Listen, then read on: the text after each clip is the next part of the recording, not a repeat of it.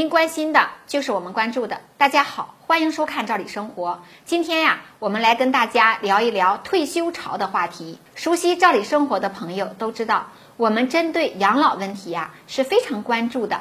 在之前的很多期话题中，我们也谈到过关于养老的种种问题。在开篇的时候，我们经常谈到过人口老龄化，人口老龄化。那这个人口老龄化它是怎么回事呢？咱们是怎么得出来这个老龄化的结论？甚至有人还提出啊，说为什么要解决人口老龄化，就要考虑鼓励生育，考虑延迟退休啊？今天我们就具体聊聊。大家都知道，我们国家要定期的进行人口普查，这个普查是全国性的、规模最大的民生数据调研。这个意义在哪儿呢？其实啊，就是要根据自然人口情况来掌握人口的结构。从而呢，为更多项民生工作来提供数据的支持，辅助政策的制定。你通过人口普查能反映出很多问题，人口老龄化也是一样，能够通过人口普查显示出最真实的状态。我们一般以十年为一个技术单位，以八零年到九零年前后出生的就是八零后，那相应的我们也有九零后、零零后。当然，前边呢还有七零后、六零后，甚至五零后。目前呀，五零后的人基本上都退休了。你整个社会其实是要迎接六零后退休潮的到来。未来十年是六零后退休的十年。通过第六次人口普查的数据，我们可以发现一个问题，那就是对比四零后、五零后和七零后乃至八零后、六零后的人口啊非常庞大，达到了多少呢？有二点三亿的规模，尤其是从六一年开始到六九年，每年的新生人口的增长都是两千多万，这是一个非常庞大的数据。那么按照一个年代来说，整个的六零年代其实就是一个人口爆炸式增长的阶段。从六零年代到七五年这个阶段呢，人口一直是暴增的。当然，这背后啊也有一定的历史原因。之后啊，中国就进入了计划生育的时期了，人口增长就没有那么快了。随着六零后的退休，九零后啊、零零后也步入到社会工作了。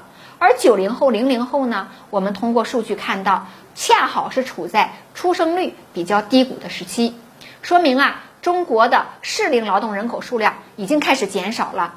以退休人员月平均三千元的养老金为例，你在职人员月缴费一千五百元的话。则需要两个人来支撑一位退休人员养老。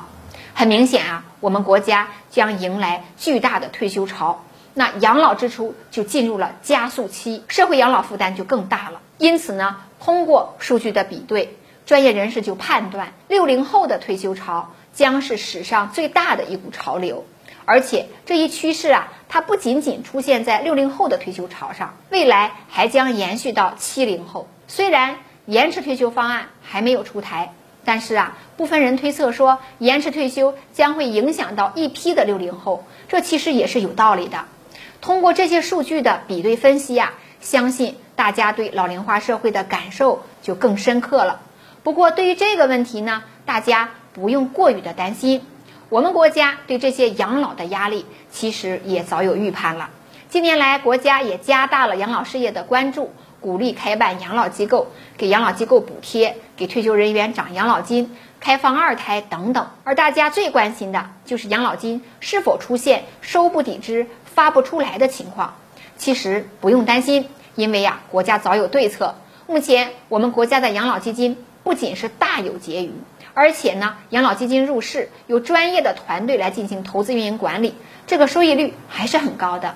最新数据显示呢，截止到六月底。全国共有二十二个省份签署了基本养老保险基金委托投资合同，累计到账资金呢九千四百八十二亿元。这九千多亿的投资将会产生高额的收益，这也就进一步的夯实了我们的养老基金。再加上国家近年来推进的国有资本注入社保基金的政策，其实我们的养老基金还是很稳的。除了资金保障。大力的兴办养老院，其实啊，更加让人关心的问题是养老服务人才的培养和壮大。国家在这方面也做了大量的工作，这样也才能够从全方位的去助力养老事业的发展，让更多的人呢老有所依、老有所养、老有所乐。其实啊，善待孩子和老人，才真的能体现出一个社会的进步。希望我们的养老压力会得到更好的解决。时间关系，今天就聊到这儿，感谢收看，下次见。